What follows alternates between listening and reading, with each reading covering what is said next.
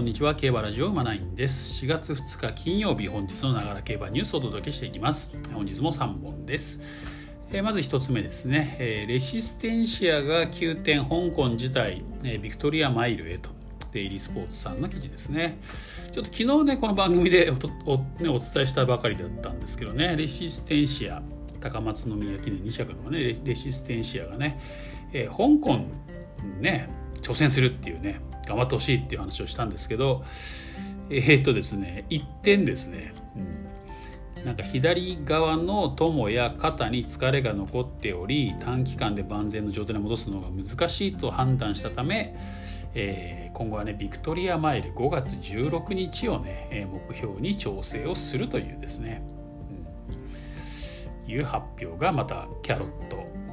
ね、えー、クラブからあったということですね。はい、ということで、まあ、海外に行かなくなりましたということですね。まあ、ちょっと訂正しておいた方がねいいかなということで お伝えしました。まあ、2週間。2週間？まあ、2週間以上か。3週間が約3週間伸びたってことでね、まあ、その間にちょっと立て直そうってことなんでしょうね。はい。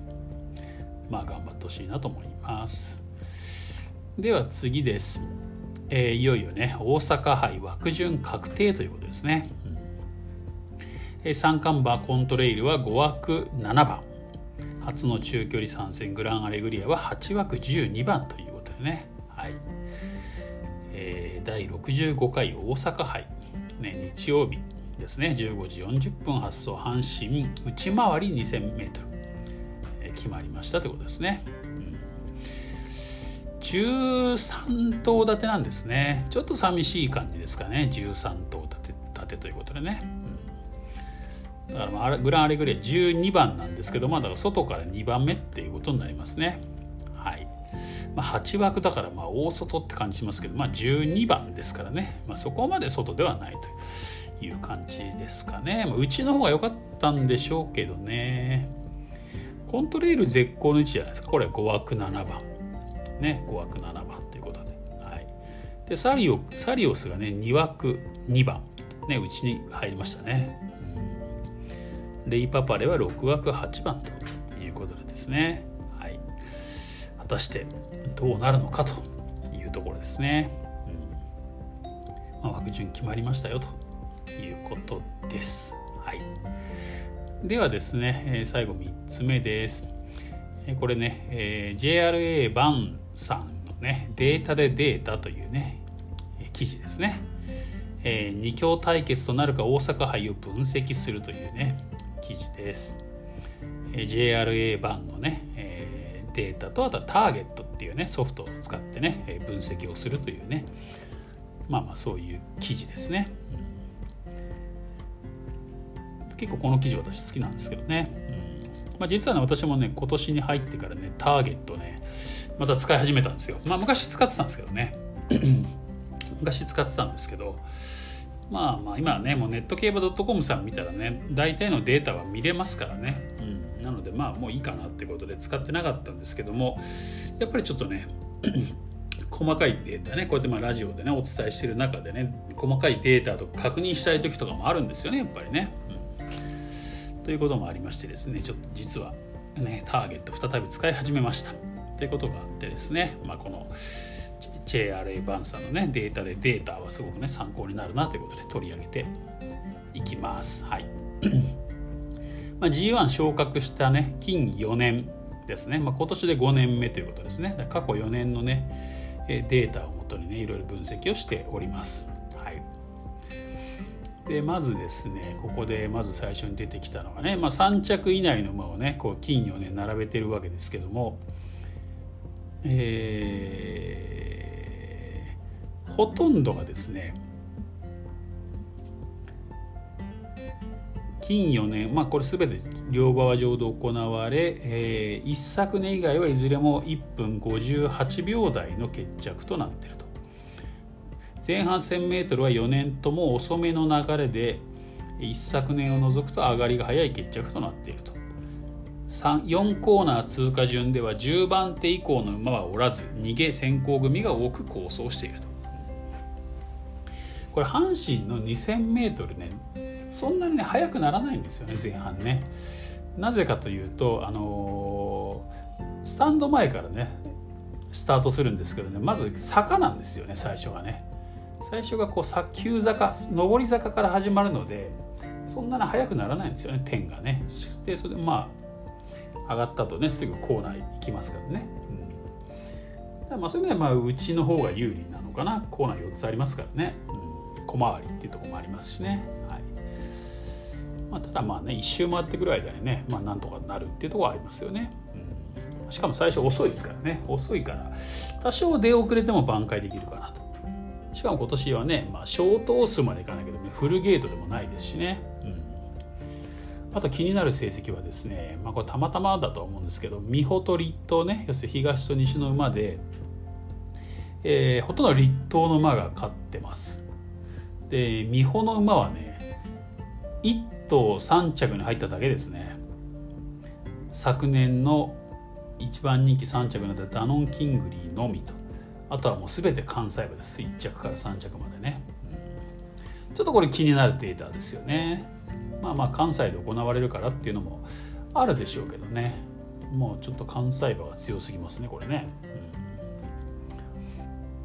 うん、あとは年齢。年齢もねもうはっきりしてて4歳と5歳の馬しか勝ってないです。勝ってないですね、まあ、6歳の馬は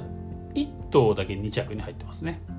うん。あとはまあレン絡みっていうか3着以内もないですね、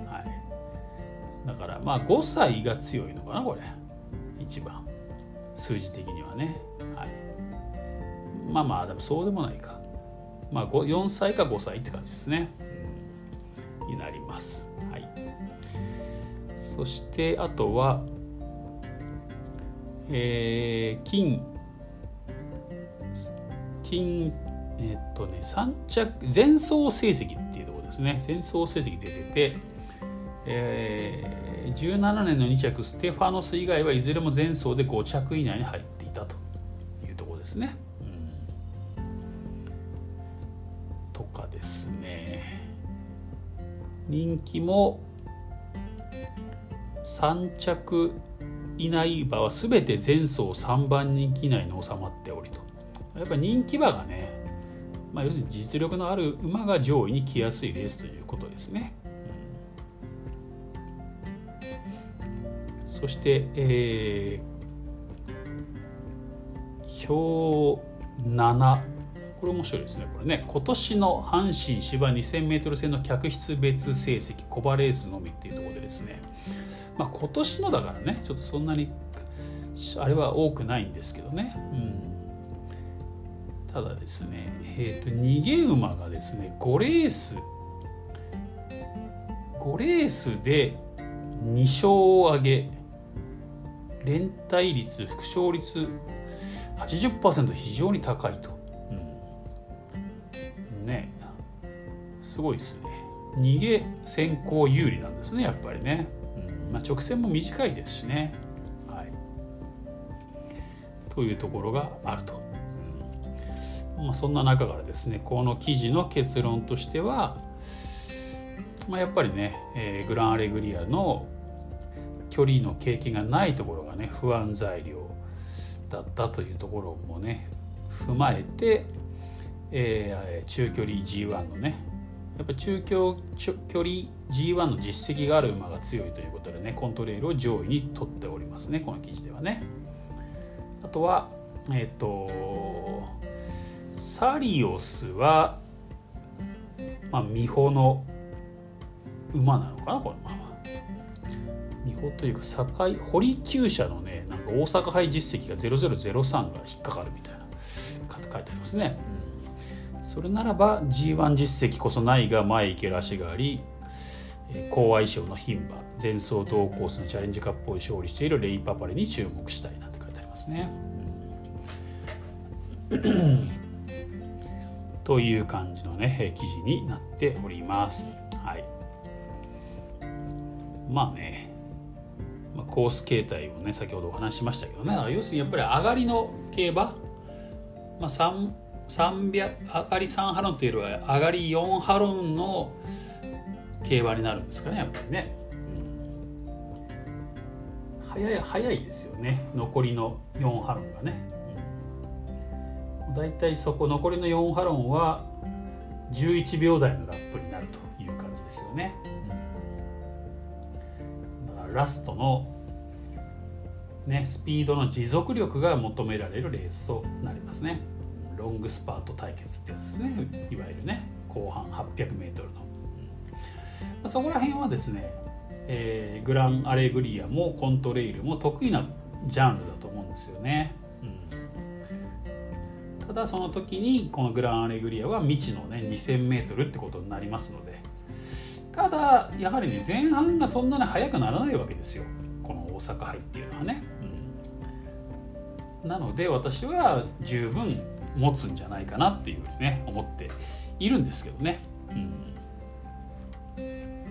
なのでちょっとねこういうまあ不利があるというかね、まあ、まあ、なんで一番人気はコントレールになるんだろうなと思いますけどねただ実力的にはグランアレグリアの方が上なんじゃないかなっていうふうにちょっと私思ってたりするのでまあここは馬券的にはグランアレグリアから入った方が面白いかなって感じですかね。うん。まあどっちにしろねなんか2着で決まりそうな感じしますよね。また雨雨次第か。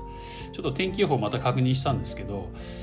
えー、やっぱり雨ですね、うん、雨だし東京はね日曜日雨の予報出てなかったんですが出てなかったんですけど今見たら出てるんですよ東京も。だからちょっと天気の動きも速くなってるみたいでまあ日曜日確実に雨だなというところですね。だからどこまで馬場が悪くなるのかっていうところですね。土曜日は雨マーク出てないんですよ、うん、大阪も東京もね。なので日曜日の雨でどれぐらい馬場が悪くなるのかなっていうところで変わってきてしまうんですけどね。どうですかね。そこだけですね、なので当日の馬場状態を見てもしかしたらまあ無理に勝負しなくてもいいかもしれませんよね。どっちにしろそんなにね美味しいオッズにはならないと思うのでまあほぼ2頭で決まるかなとは思ってるんですけどね、だから馬連とかねもしなんか仮になんか1頭突っ込んできたとしてもまあワイドは確実かなっていうね。でワイドでも1.5倍以上ついたらワイドでもいいんじゃないかなってちょっと思ってるんですけど、まあ、雨降っちゃうとねまた何とも言えないとこ出てきますからね、うん、その雨の量というかね、うん、に応じてちょっとね変わるかなと思いますね。なのでちょっとギリギリまで馬券は買わずにねちょっと見てみたいなと馬場状態雨の状態をね見たいなと思っております。まあ両馬場ならもうね本当に一点勝負。生まれ一点勝負でも多分そんなつかないと思うんですよね。馬単でもいいぐらいですよね。勝負するんだらね、うん、まあでもこういう時に限ってねまたコントロール勝ったりするんですよね、まあ、そこが競馬の難しいところでありますからね、はい。まあ、まだ馬連馬連かワイドって感じかな。両馬場ならね。本来ならね、うん、っていう感じはするんですけど。ね。ちょっとまあ馬場状態。かな。雨天候と馬場状態によるかなって感じですね、まあ、どっちにしろちょっとしっかりね目に焼き付けておきたいレースになると思います。はい。ということでね、えー、本日金曜日。ね明日からまた競馬が始まります。ね週末もぜひね競馬馬券頑張ってください。ということで、えー、今週は以上です。ではまた次回お会いしましょう。